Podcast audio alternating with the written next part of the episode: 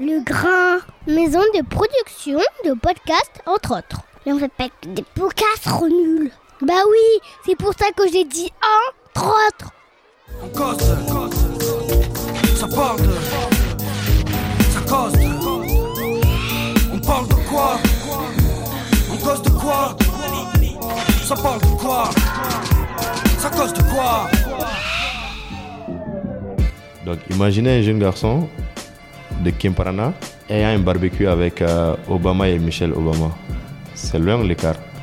Donc il faut juste y croire. Qu'est-ce que les gens veulent? Tu ne peux pas créer une solution ailleurs et l'amener. Ça ne Ouais. marchera jamais. Ouais. Ce que je fais et ce que j'essaye de faire, c'est de comprendre les gens, donner la parole aux gens.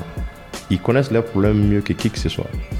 Chers auditeurs, chères auditrices, à Bismillah et bienvenue sur En Cause 2, le podcast qui prend le temps de parler de toutes les cultures. Et je suis très heureux de partager avec vous aujourd'hui le deuxième des six épisodes que j'ai concocté pour vous au Mali. Alors, est-ce que ça vous est déjà arrivé à vous que Barack Obama mentionne votre nom dans un tweet? Eh bien lui, oui. Lui, c'est Moussa Kondo, mon invité aujourd'hui. Moussa est directeur de l'ONG Accountability Lab Mali, journaliste à la BBC Africa, en tout cas consultant aujourd'hui pour la BBC Africa, fondateur, fondateur et actuel PDG de l'hebdomadaire L'Express de Bamako. Il est aussi le président de l'ONG Giving Back Mali. Alors tout ça, ça fait beaucoup de choses, beaucoup de choses qu'il va nous raconter euh, dans cette, euh, dans cette causerie qui va durer un petit peu moins d'une heure. Je vous en dis pas plus, on se retrouve juste après. Et l'espoir, ça n'a jamais été une stratégie. Nulle part. Il faut de véritables plans, il faut de véritables stratégies. Ouais. Genre, je vais aller à Ségou. Je ne peux pas t'asseoir ici, Inch'Allah, je, vais aller à je Ségou. serai, je serai à Ségou. Ouais, Moussa Kondo, merci beaucoup de m'accueillir. Bienvenue sur euh, En Cause 2. Euh, du coup, tu, donc là, tu, tu me reçois dans, dans tes bureaux. euh, donc, tu me disais là avant de venir, à la fois de l'ONG dont Oui. tu es le directeur, Oui. donc euh, Accountability Oui. Lab Mali, c'est Oui, ça oui c'est ça. Et euh, le journal L'Express de Bamako. Oui. Donc, tu es à la fois donc directeur de cette ONG. On va largement en reparler. Euh, le, journal L'Express de Bamako, c'est toi qui l'as fon- Fondé, fondé et tu en es le, Le propriétaire, euh, ouais.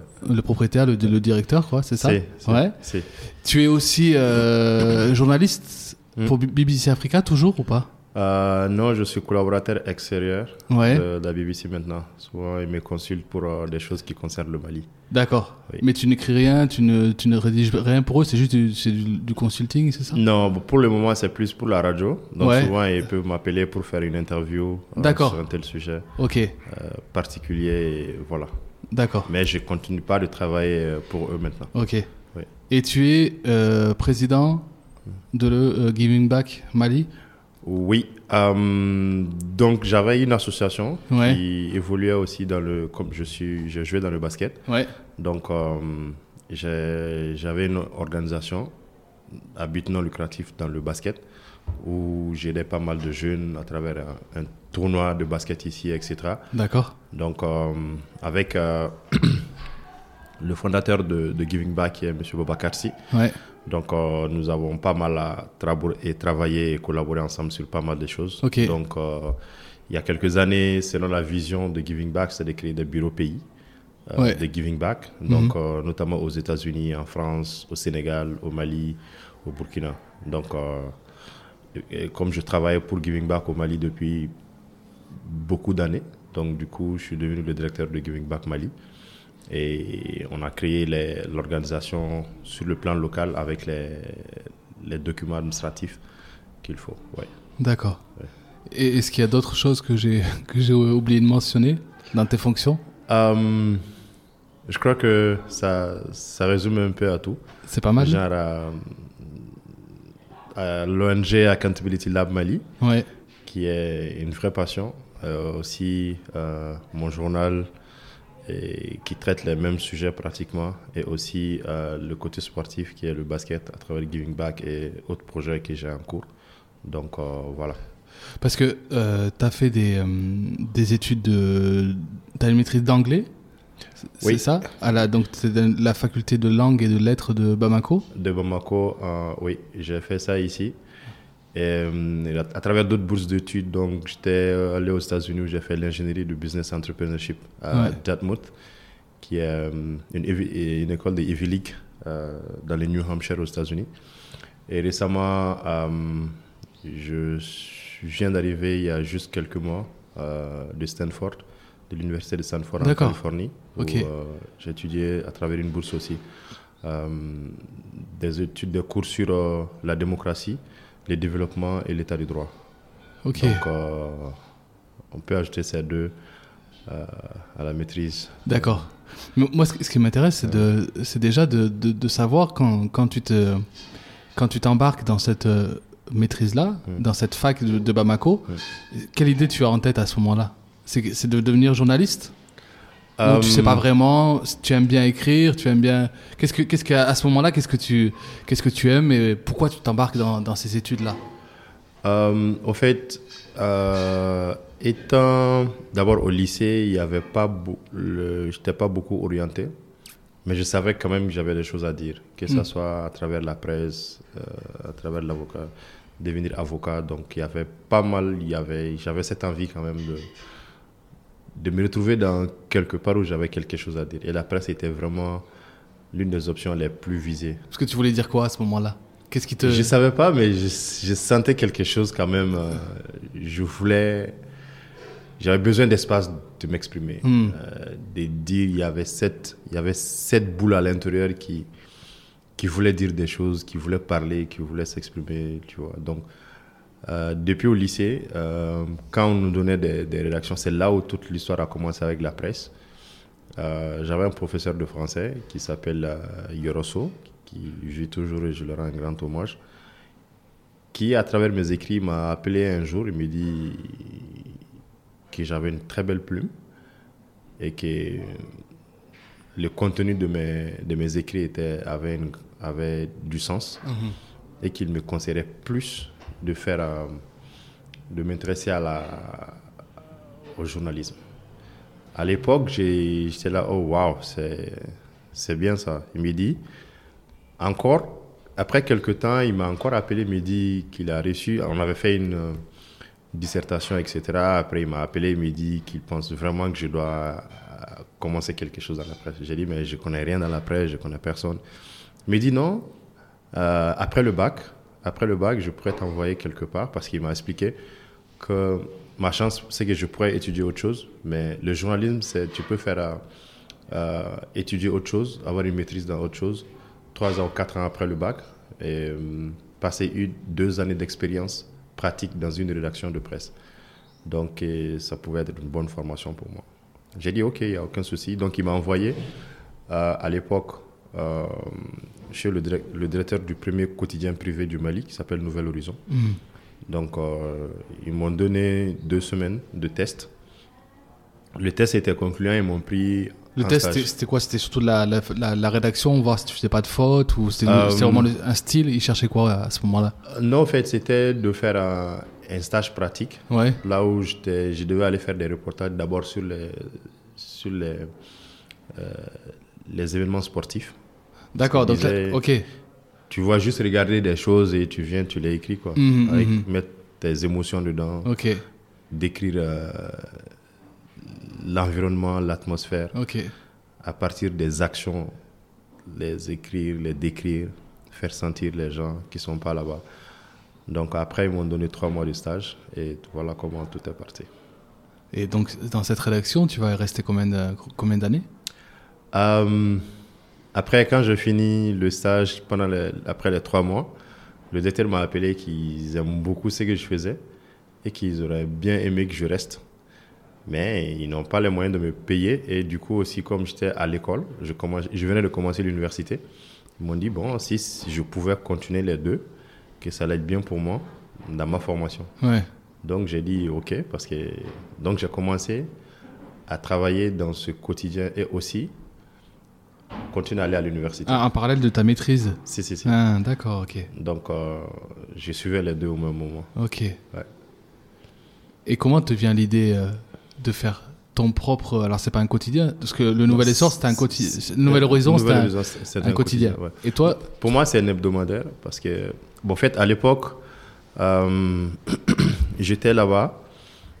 Euh, bon, vous savez, il arrivé un moment où tu te retrouves plus dans ce que tu as envie de dire ou ce Mm. que tu as envie de faire.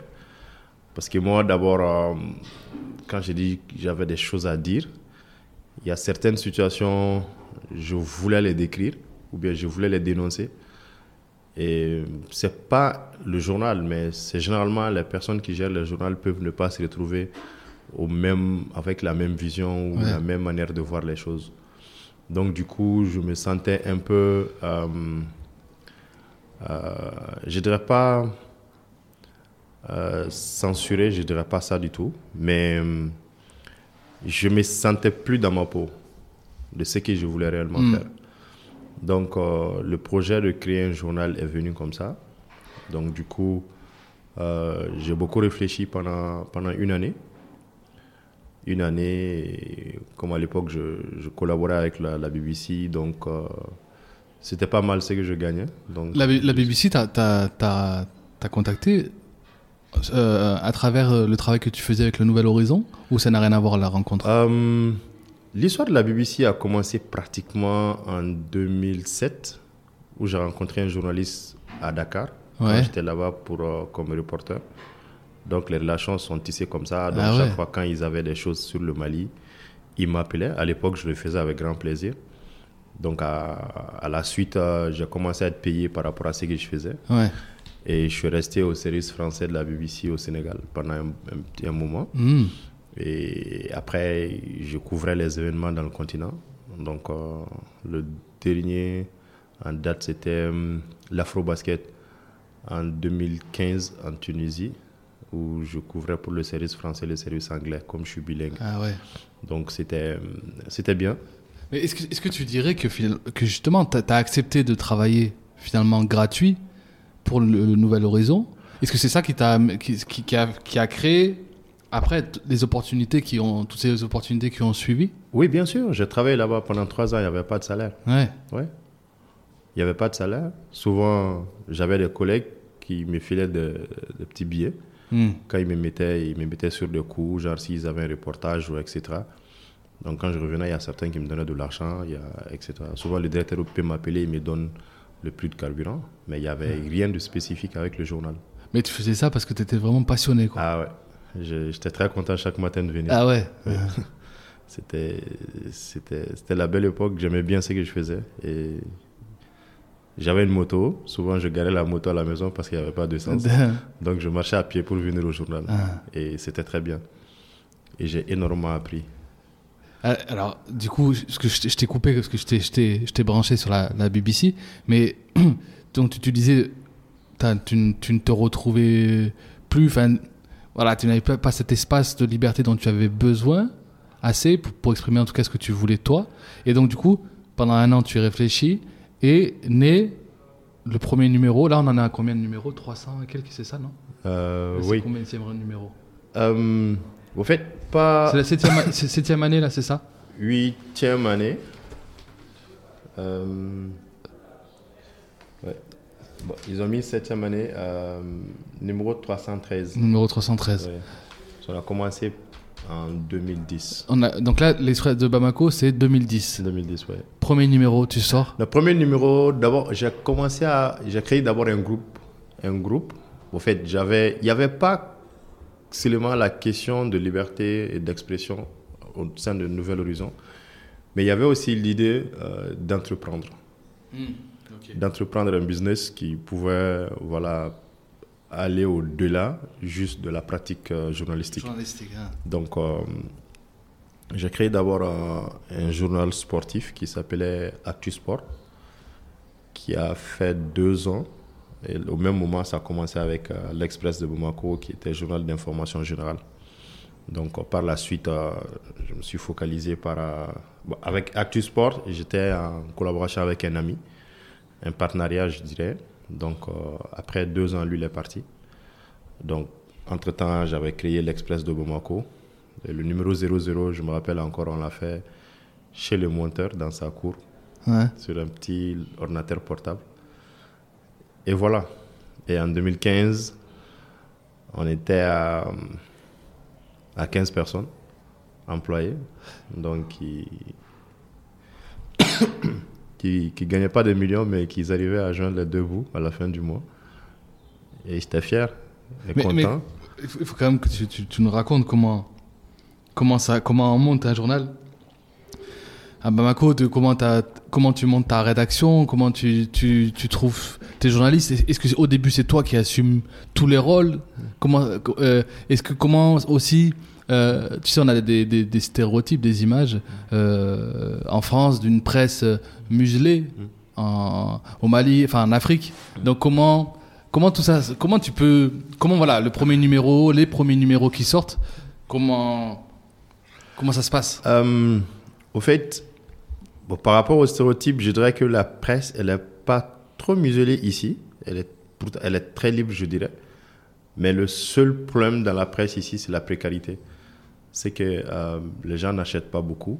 Donc, euh, souvent, la vie des journaux dépend plus de l'aspect communicationnel qui se trouve dans les, dans les organes. Ah. Euh, genre de la vente des espaces Ouais. aux, aux commerciaux. Les régies etc. publicitaires. Ouais, les régies publicitaires. Ah.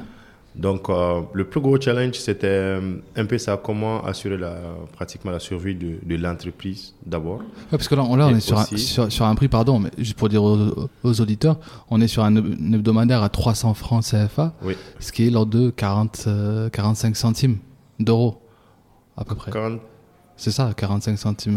ah, ok, un Ouais. truc, ex- exactement. Ouais, un hebdomadaire. Donc, on est quand même sur un prix qui n'est pas très, Qui n'est pas très élevé. qui n'est oui. pas très élevé, ouais. Le problème, c'est la, culture de lecture. Mhm. Les gens ne lisent pas beaucoup ici. Ouais. Donc d'abord, euh, donc le premier, le public cible, c'est d'abord les, les institutions et autres qui qui s'inscrivent pour euh, qui souscrivent pour avoir des, des numéros.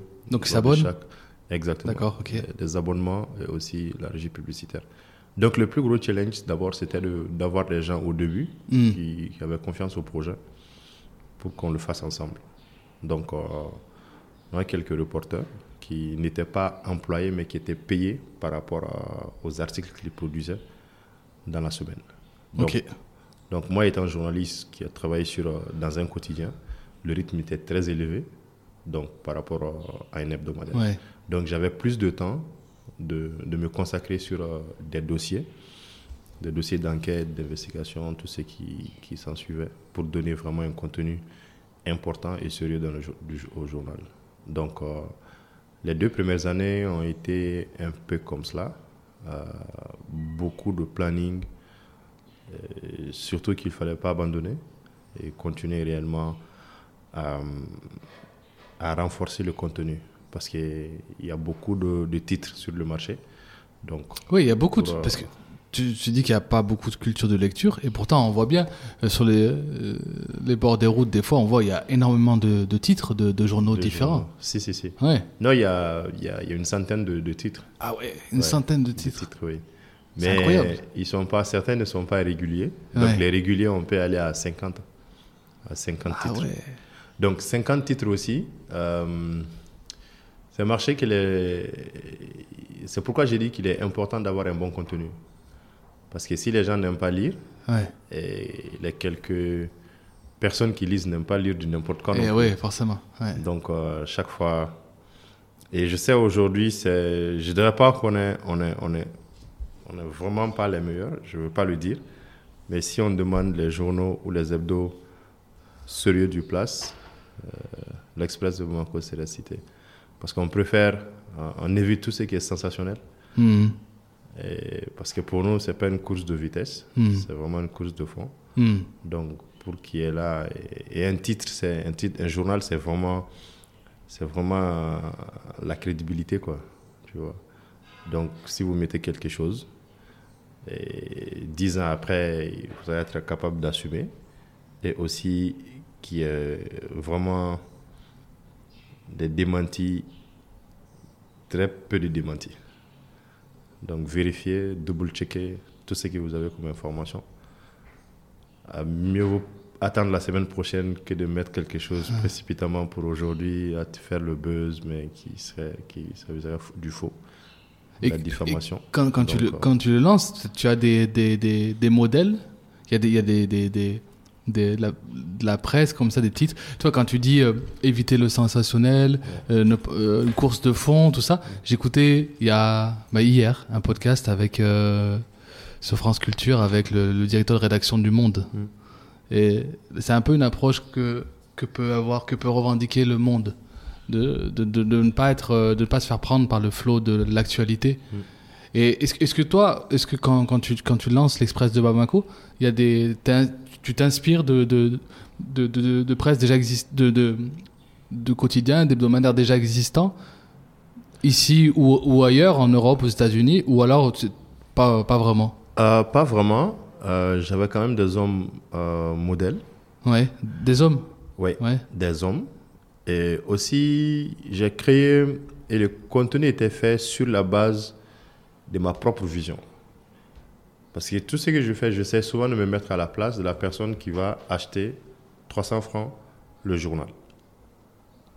Moi, si j'étais à la place de cette personne, est-ce que je mettrais 300 francs pour aller acheter quelque chose où il n'y a vraiment rien, quoi? Ou bien qui est rempli de, de choses qui ne m'importent pas ou des choses qui, voilà, je passe mon temps à lire un article, après je me rends compte que c'est du n'importe quoi, etc. Donc, sur cette base, je me dis qu'il est important d'abord du respect, de respecter euh, les lecteurs. Vraiment les respecter et aussi de prendre tous les secteurs possibles. Parce qu'un journal, c'est pas, pas fait uniquement pour euh, les, je les savants, c'est pour tout le monde. Donc, comment faire pour que tout le monde puisse se retrouver dans le journal? Et comment faire pour que les gens puissent apprendre des choses nouvelles quand ils lisent l'Express de Bamako. Et comment, ça, comment faire en sorte que ces choses nouvelles qu'ils lisent puissent les aider à aller de l'avant? Euh, Pas être négatif dans notre approche, pas être, euh, comme dit, suivre l'actualité. Parce qu'aujourd'hui, avec les fake news, avec euh, tout ce qui se passe sur Internet, etc., ça peut facilement euh, mettre des journalistes dans les, dans les problèmes. Ou surtout, soit dans, à parler plus, à relayer la fake news ou à suivre le flot de propagande, etc.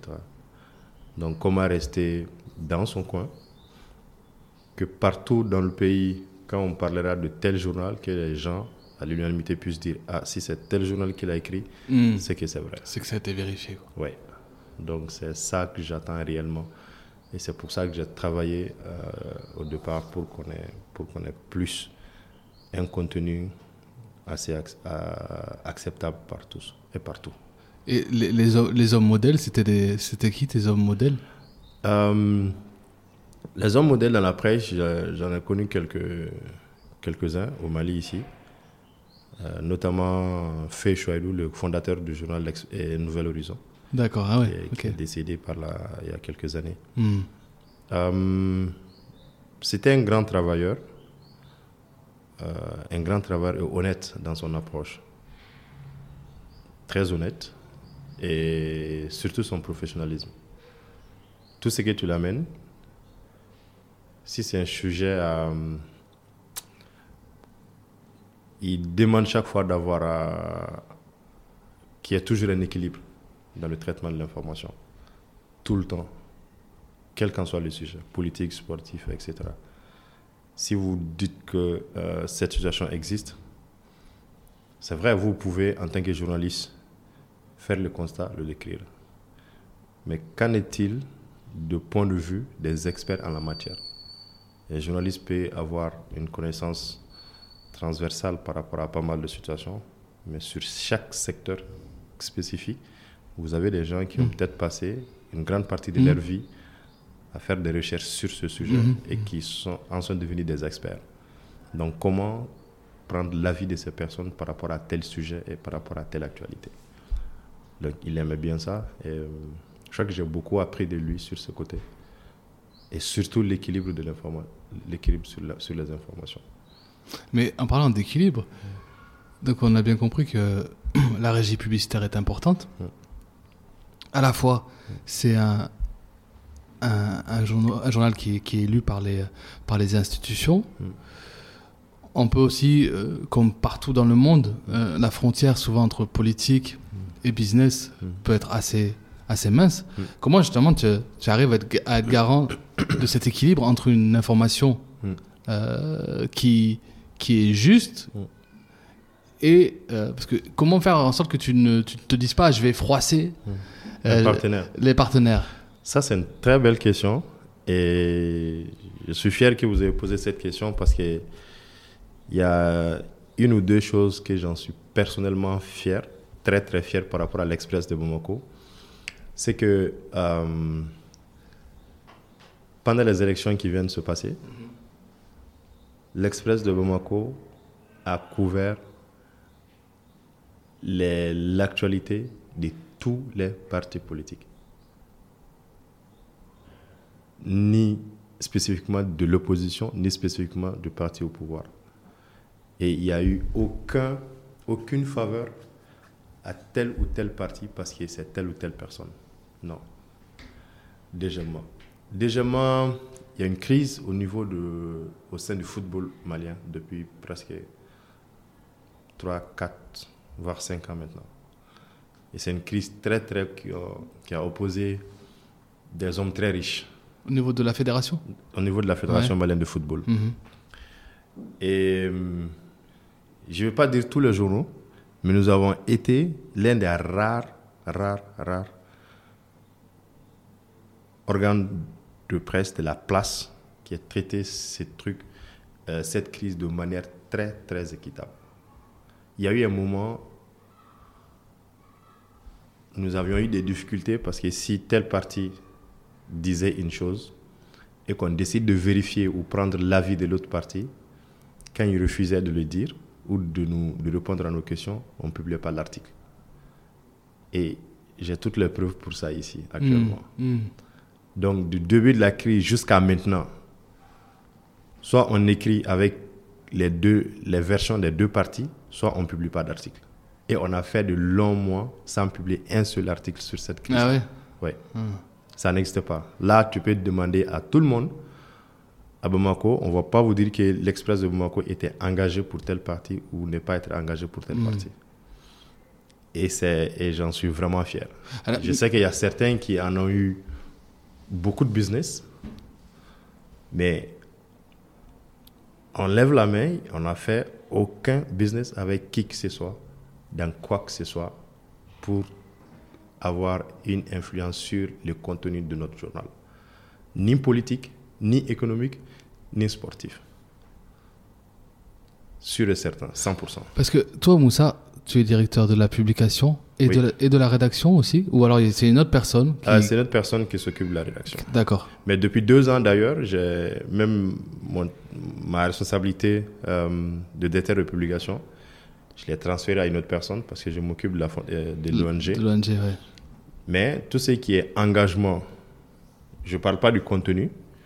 Par exemple, la une de ce journal, c'est le numéro, c'est le numéro du mercredi 12 décembre. Donc le mercredi dernier Voilà, mercredi dernier. Donc, les titres, c'est le- l'un des gros, c'est l'une des grandes personnalités de l'opposition, Oumar Mariko. Mhm.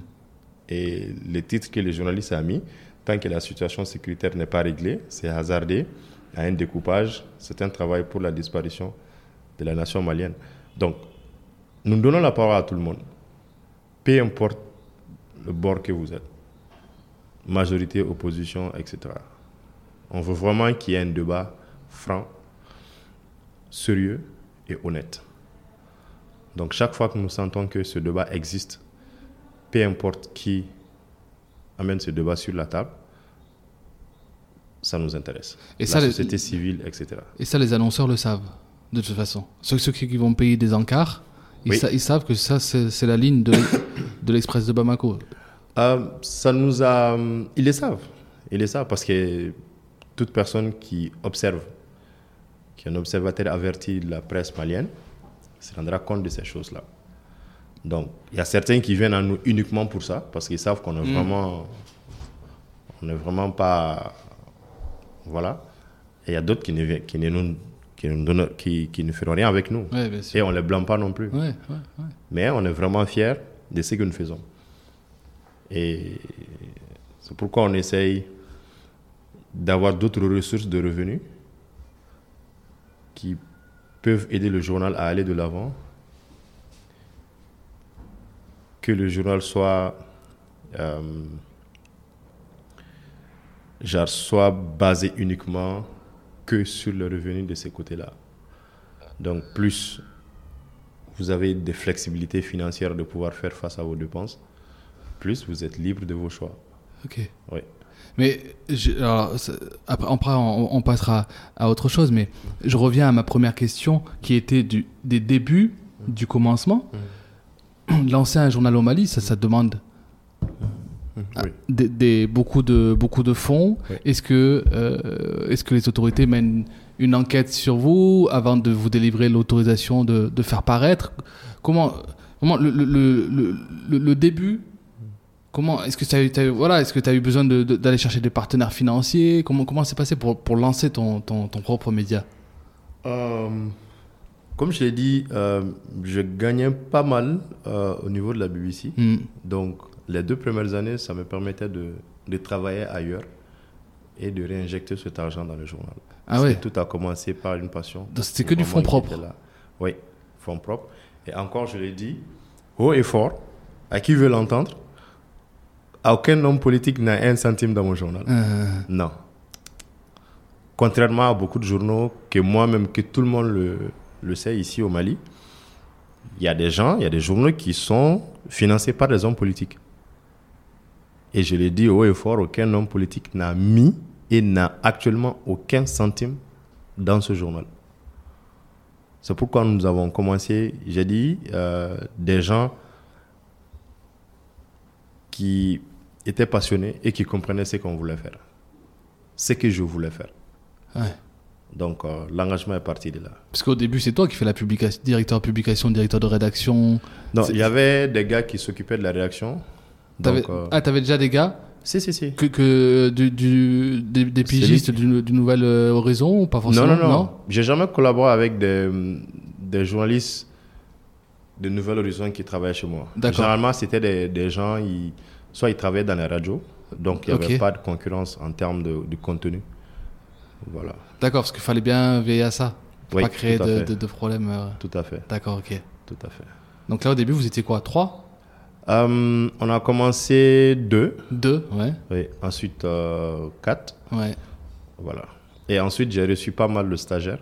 Ouais, ok. ouais, que j'ai j'ai formés et qui sont aujourd'hui dans qui occupent de, de, de grands postes dans pas mal de médias dans le pays aujourd'hui. D'accord. Donc je suis j'en suis particulièrement fier. Ouais, bien sûr. Ouais.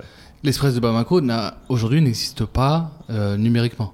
Non, Il n'existe qu'en version papier. en version papier. Est-ce que c'est une chose à laquelle tu songes ou pas forcément? Euh, J'avais fait un projet, mais euh, le travail serait plus grand que le revenu. D'accord. Donc en termes de business, ça devient un peu compliqué. Ok. si euh, l'investissement. Parce qu'il n'y a pas une grande culture euh, d'achat-vente en ligne ici. Ouais. Donc, si vous allez à créer un business en ligne, Même des annonceurs? Même sur la Euh, régie publicitaire aussi? en fait, la concurrence aussi est très compliquée en termes de presse en ligne ici au Mali. Il y a quoi? Il y a Parce que les premiers sites qui, qui, qui ont existé prennent les articles des autres journaux. Donc, c'est comme euh, vous avez un site, je cite le Mali Web par exemple. Mali Web, ouais. Mali Web, vous trouverez pratiquement les articles de tous les journaux. De, la presse papier. de presse papier. Ah, ok. Donc, euh, mais ce qui les protège quand ils prennent ton article, ils mettent La source l'Express de Bamako. D'accord. Donc, du coup, il n'y a, y a, y a- y a rien. Il n'y a rien que tu, peux, que tu puisses faire contre eux. Mais c'est qu'ils se retrouvent avec euh, 20 journaux sur la même plateforme. Mais eux ne payent aucun journaliste du coup. Non. Ah, c'est bon. Pour le business, c'est pas mal. Donc, du coup, les, les, les publicités viennent à eux parce qu'il y a beaucoup de gens qui les visitent. Oui. Et... Mais en retour, ils ne payent pas les journaux pour avoir les articles là-bas. Ouais. Donc, du coup, la concurrence, donc, s'il y a une plateforme où toi tu peux avoir euh, 20 journaux, Ouais. tu visiterais plus ces sites que les sites d'un seul journal où il n'y a que le contenu du seul Et en plus, journal. toi, toi, tu vas payer des journalistes pour le coup. Exactement. Eh ouais, ok. Parce que c'est vrai que, par contre, là, avec un, un outil comme Google, tu as n'importe quelle thé- thématique, tu as de très fortes chances de te retrouver sur un site, euh, un site malien, par exemple. Je pense à Nyarela, Bamada, Ouais. Mali Actu, tout ça. ça Non, tous ces sites ont commencé récemment. Ah, c'est très récent, Les, ça plus, les, les- les sites qui ont plus de. C'est pratiquement MaliJet, Mali Web, Ouais. etc. Abamako.com, Hmm. pas mal de trucs comme ça. Et Nyarela aussi. Ce sont des sites qui existent, mais bon, voilà. Et comment tu te fais euh, Donc là, euh, voilà, on a, on, on- on a compris le, ce journal qui, qui, qui paraît euh, premier numéro en 2010. Il me semble que c'est en 2015 où tu es retenu parmi les 500 meilleurs jeunes leaders africains. Ouais. Et donc tu obtiens cette fameuse bourse dont tu parlais en tout début de, de conversation. Oui. T'es- tu es identifié par qui et en tant que leader de quoi? Euh, alors là, c'est une bonne question. D'abord, il y a l'application qui est en ligne. Donc, pour ceux qui veulent postuler, Donc c'est- donc c'est c'est ça, c'est un appel à candidature. en quelque sorte. D'accord. Donc, euh, moi, je postulais sur euh, beaucoup de milliers de candidatures. On m'a envoyé un message que j'ai été retenu parmi les... Les 500 Non, pas les 500 d'abord. D'accord. En demi-finale. Ah, ok. Parce qu'il devait avoir une seconde phase, voir euh, le projet que tu, tu, tu as mis en ligne, si c'est réellement toi qui les as élaborés. Ok. Donc, euh, que je t'ai invité à une interview physique Et le projet que tu as, à, présenté, à l'ambassade américaine. donc c'était la- l'ambassade américaine qui, qui, Ouais, qui a c'est lancé un ce projet projet? d'État américain, et C'est- du département d'État américain. D'accord. Ouais. Et tu, tu, tu as présenté quoi comme projet du coup? Ah, c'est ce que je fais au quotidien. D'accord. ouais. formations que je donnais aux jeunes. En fait, euh, le plus gros truc, c'est de voir quel est le lien entre une personne et sa, et sa communauté. Hmm. Genre, euh, voilà. Donc, du coup, je suis venu à l'interview, il y avait, je crois, quatre ou cinq personnes autour de la table. Et Ouais. moi, j'étais assis à l'autre bout. Et ils m'ont posé des questions parce que les- chacun avait eu ma, mon dossier. Ouais. Donc pendant une heure, deux heures, les questions pleuvaient. Le tout était en anglais. Hmm. Donc euh, après cette seconde phase, j'ai reçu une, not- une notification que je fais partie des, des 11, je crois, du Mali. Vous, 2015. vous étiez 11 au Mali. Et, 11 donc, du Mali, ouais, ouais. et là, tu t'envoles en 2015 pour les États-Unis? Pour les États-Unis, ouais. Et là, tu as plein de temps là-bas? Comment ça se passe? Euh, C'était bien parce que on a appris beaucoup de choses. On a appris beaucoup de choses. On a, on a fait des visites de terrain, rencontré des, des gens physiquement par rapport à ce qu'on étudiait. Ouais. Donc, euh, c'était c'était très bien. Et les cours ont continué après. Et ça, c'était pendant une année? Ouais. Bon, on n'a pas fait toute l'année là-bas. Ouais, c'est ça. Voilà. Ok. Voilà. Donc, 2015, après, quand je suis venu de la seconde partie du programme, j'ai choisi le Libéria. Donc, je suis allé au Libéria où je suis resté là-bas pendant huit mois. Alors attends, parce que tu sautes des... un- une étape là, parce que là, tu... Ça veut dire que c'est- l'ONG pour laquelle tu es, res- tu es directeur. C'est elle là qui, qui te forme Qui aux États-Unis? non. non, qui te contacte? À, à travers le, Le programme de bourse ouais, Ouais. Yali, Ouais, ils m'ont dit que j'ai un bon profil et que ça leur plaît beaucoup. d'accord. Donc, parce qu'ils ont, eux aussi, ils ont accès à mon dossier, Ok. ils ont lu. Donc, ils m'ont demandé si je voulais bien aller travailler pour eux au Libéria. Donc, j'ai dit oui, je suis allé là-bas. Et le département d'État américain me payait, mais je travaillais pour cette ONG. D'accord. Donc j'ai travaillé là-bas pendant huit, pendant huit mois. Et fin, mi-fin 2016, je suis retourné à Washington pour rencontrer le conseil d'administration. Leur dire que les thématiques sur lesquelles nous travaillons au Libéria étaient d'actualité au Mali. Donc pourquoi on n'ouvre pas un bureau au Mali? Donc Oui. là, c'est le moment de, de- de- de présenter un peu du coup cette ONG. Oui, Accountability, là, oui. est-ce que c'est ce qu'on peut, ce qu'on appelle aussi des fois un peu de manière un peu lourde, redevabilité, Oui, rendre des comptes, c'est ça? Exactement. Redevabilité, responsabilité, etc. Donc c'est-à-dire que c'est euh, un objectif, donc laboratoire de transparence. Des, des- c'est- quoi le, que- quel, quel est le but en fait? Mm. Que- que- Quels sont les objectifs de cette, de ce- cette ONG Ok, en fait, l'ONG travaille euh, dans l'intersection de la transparence, les questions de gouvernance, la lutte contre la corruption en engageant plus les citoyens actifs à tenir les autorités de rendre compte. Voilà, À faire en sorte, en sorte que les autorités rendent compte. Rendent compte sur les finances, rendent compte sur les décisions, etc. Donc, euh, à- pour ce faire, nous mettons en place, nous, quand- le lab, c'est le diminutif de laboratoire, comme tu l'as dit. Ouais. Maintenant, comment on implémente et crée de nouveaux programmes qui n'existent pas, qui n'existent nulle part, donc pour engager davantage les gens dans ce qu'ils font et comment ils doivent le faire. Et donc concrètement? Euh, concrètement, on a un projet qui s'appelle euh, Integrity Idol. Ouais. Integrity Idol est une nouvelle approche de, lutte contre, de lutter contre la corruption, mais en faisant plus la promotion de l'intégrité et de l'honnêteté. Ouais. Parce qu'on s'est dit que si vous avez plus d'hommes honnêtes et intègres le matin, le soir, vous aurez moins d'hommes corrompus. Et en plus, c'est d'actualité parce que là, Ouais, là on du coup, c'est aussi sur la une là. de, de l'Express de Bamako. Oui. Euh, on vous venez juste de, L'ancien de, ministre. Ouais, de donner une, une récompense. tout à fait. C'était le 8 décembre. Ouais. Donc, c'est une campagne qui dure une année. Ouais. Donc, euh, à la fin de l'année, au mois de décembre, comme le 9 décembre a été décrété journée de lutte contre la corruption par l'ONU en D'accord. 2003. Donc, nous essayons chaque fois, à l'approche de cette date, d'organiser un sommet national sur l'intégrité et aussi le gala annuel sur l'intégrité. Donc, qui vise à créer une approche nouvelle pour, euh, pour la lutte contre la corruption.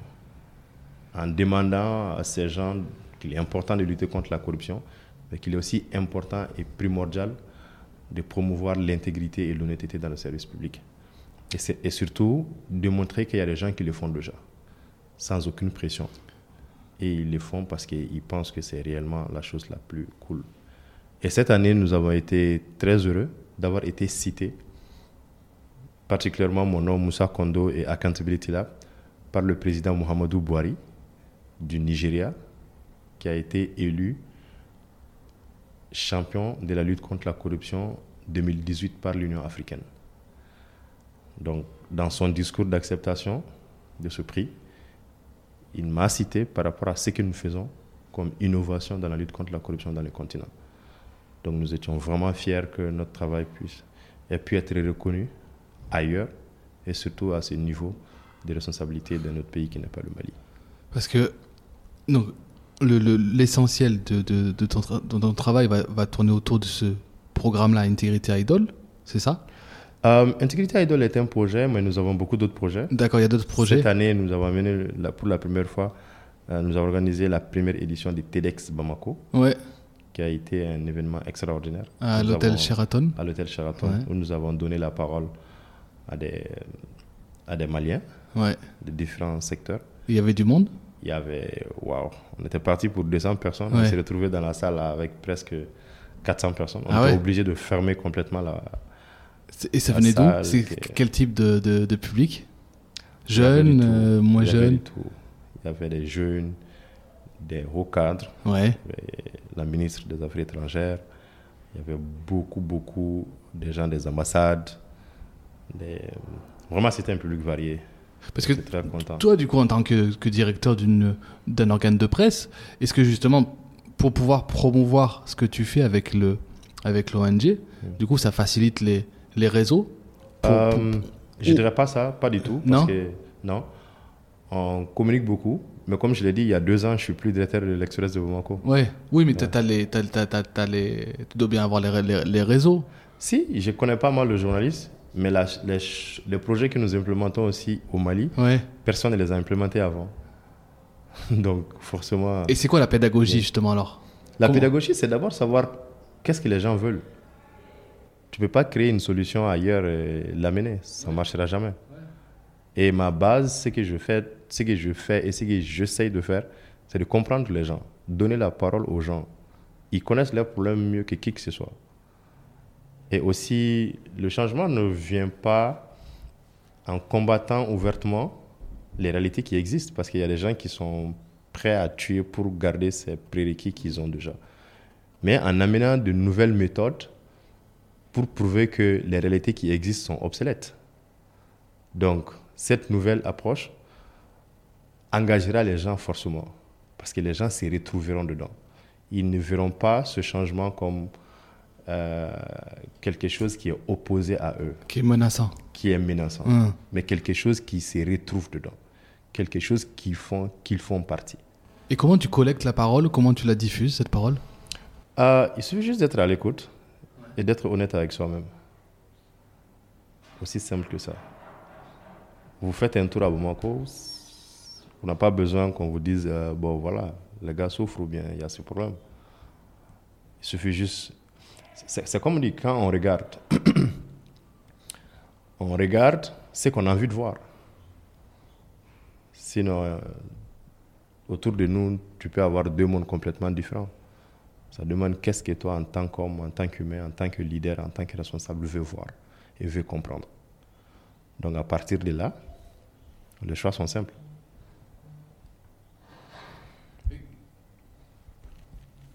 On a un autre projet qui s'appelle Citizen Help Desk, qui sont les bureaux d'aide citoyen que nous, nous, mettons en place pour aider la communication entre les citoyens et les autorités. Nous essayons de faire des sondages dans les, dans les localités, notamment les régions du centre, Mopti et Ségou, surtout les endroits qui sont sous contrôle des groupes armés.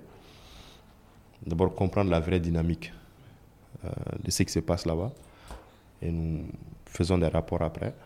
Et après, nous retournons dans ces localités pour discuter de ces rapports.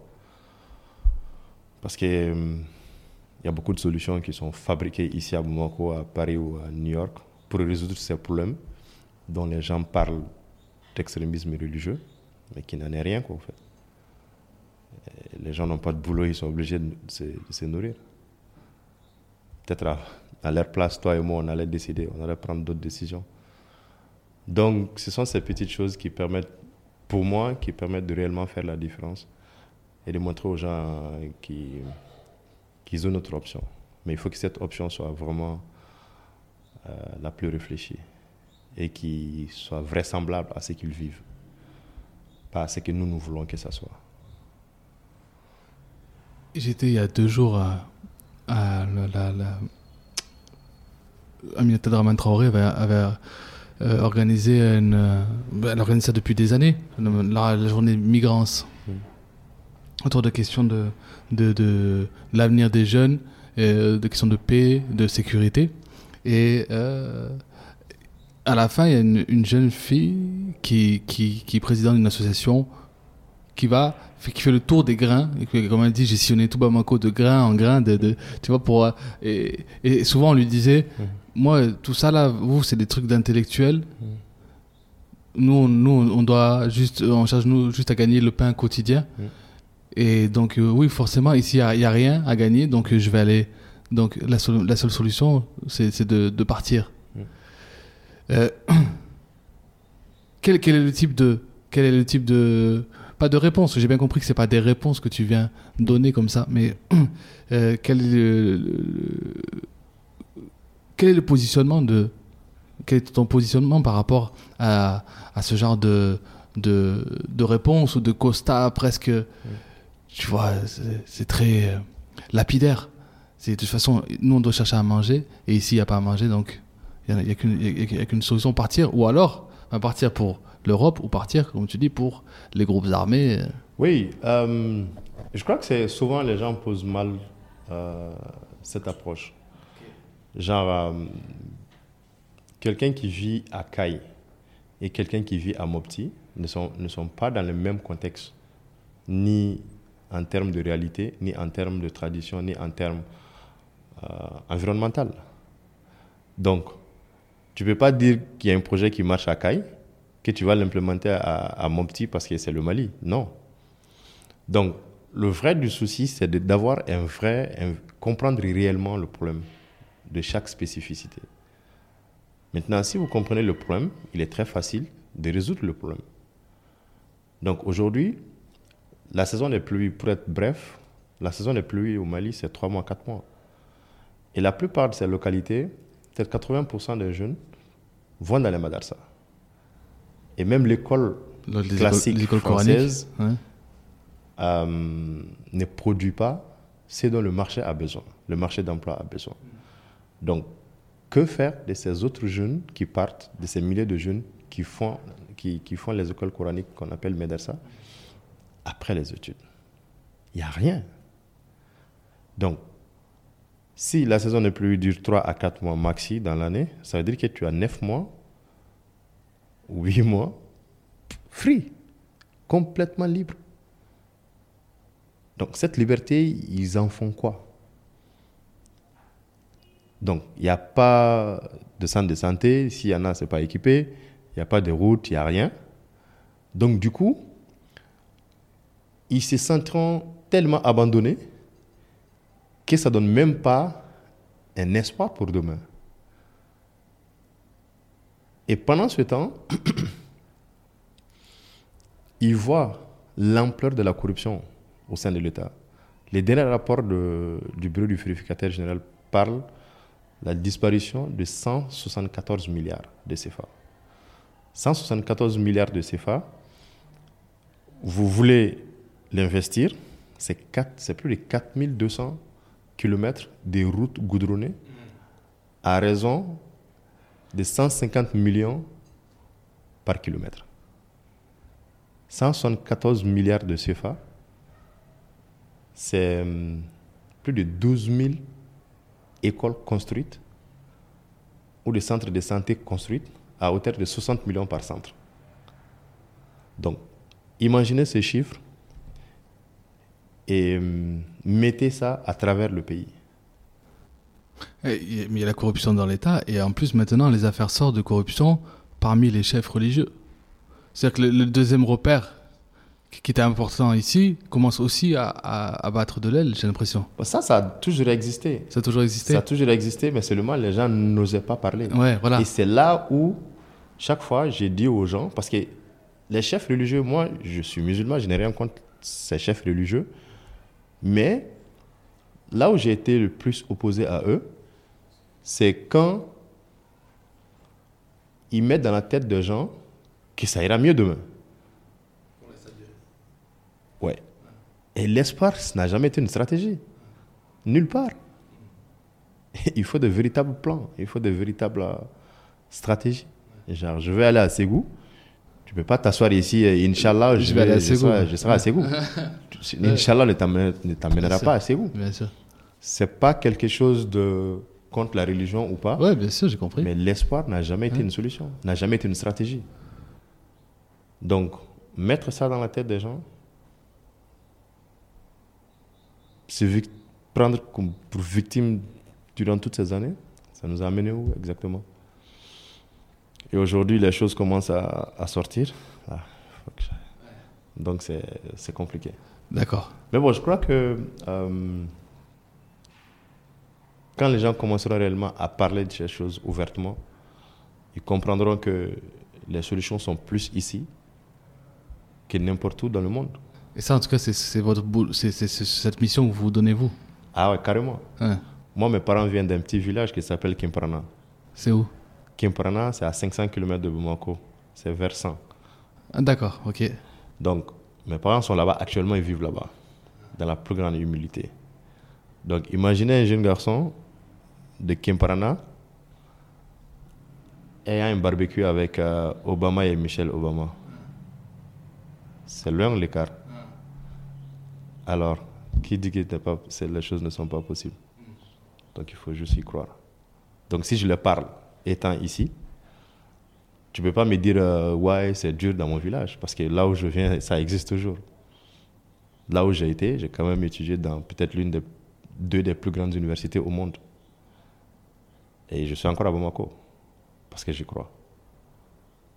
Tu te refuses d'aller migrer là-bas? Tu penses que ta place, elle est ici?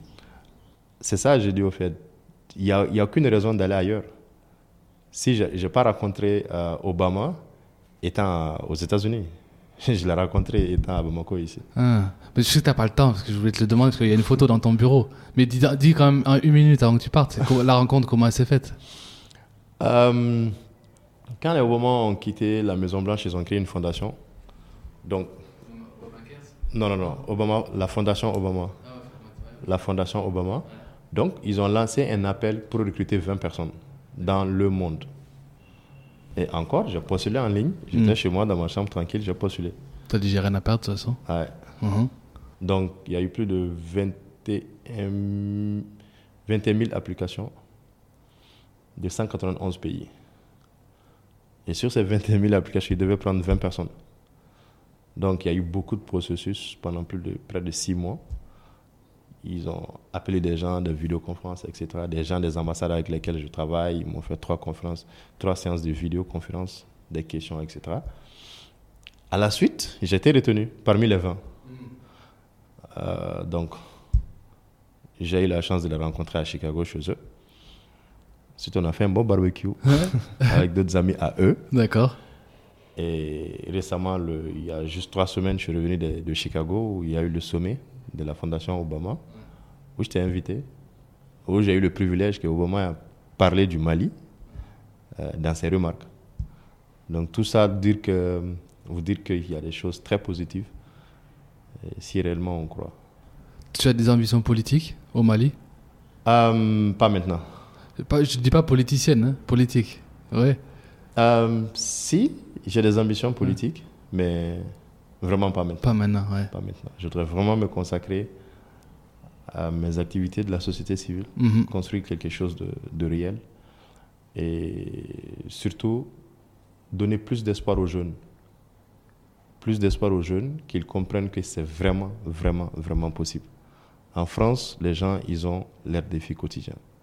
Aux États-Unis, les gens, ils ont leurs défis quotidiens. C'est pourquoi, euh, chaque fois que j'essaie de parler, c'est bon de vouloir devenir riche. Mais être riche aussi, ça a beaucoup de choses. Parce qu'il faudra pouvoir gérer toute cette liberté que la richesse vous donne. Comment vous en faites? Et qu'est-ce que vous en faites? Imaginez un homme qui n'a aucune restriction, où tout est possible. Donc, est-ce qu'il faut travailler pour réellement créer les conditions d'un changement positif ou est-ce qu'il faut courir pour devenir coûte que coûte riche? Alors qu'un changement positif peut impacter ta vie à toi et la vie de tes descendants, tes enfants, tes petits-enfants, etc. Mais devenir riche, tu pourras faire tout ce que tu veux, peut-être, là où tu veux, mais certainement ça s'arrêtera à toi. Mm. Et la chaîne recommencera avec tes enfants, etc. Mais un environnement sécurisé, stable, harmonieux, profitera à tout le monde. C'est ça qu'on espère pour le Mali. Merci beaucoup, Merci. Moussa. Merci, Merci. beaucoup. Merci. Merci beaucoup d'avoir écouté jusqu'au bout cette seconde causerie spéciale Mali. J'espère que ça vous a plu. En tout cas, on se retrouve donc dès dimanche prochain pour la troisième causerie, pour le troisième épisode. D'ici là, portez-vous bien et n'oubliez pas de dire à ceux que vous aimez que vous les aimez. Kambé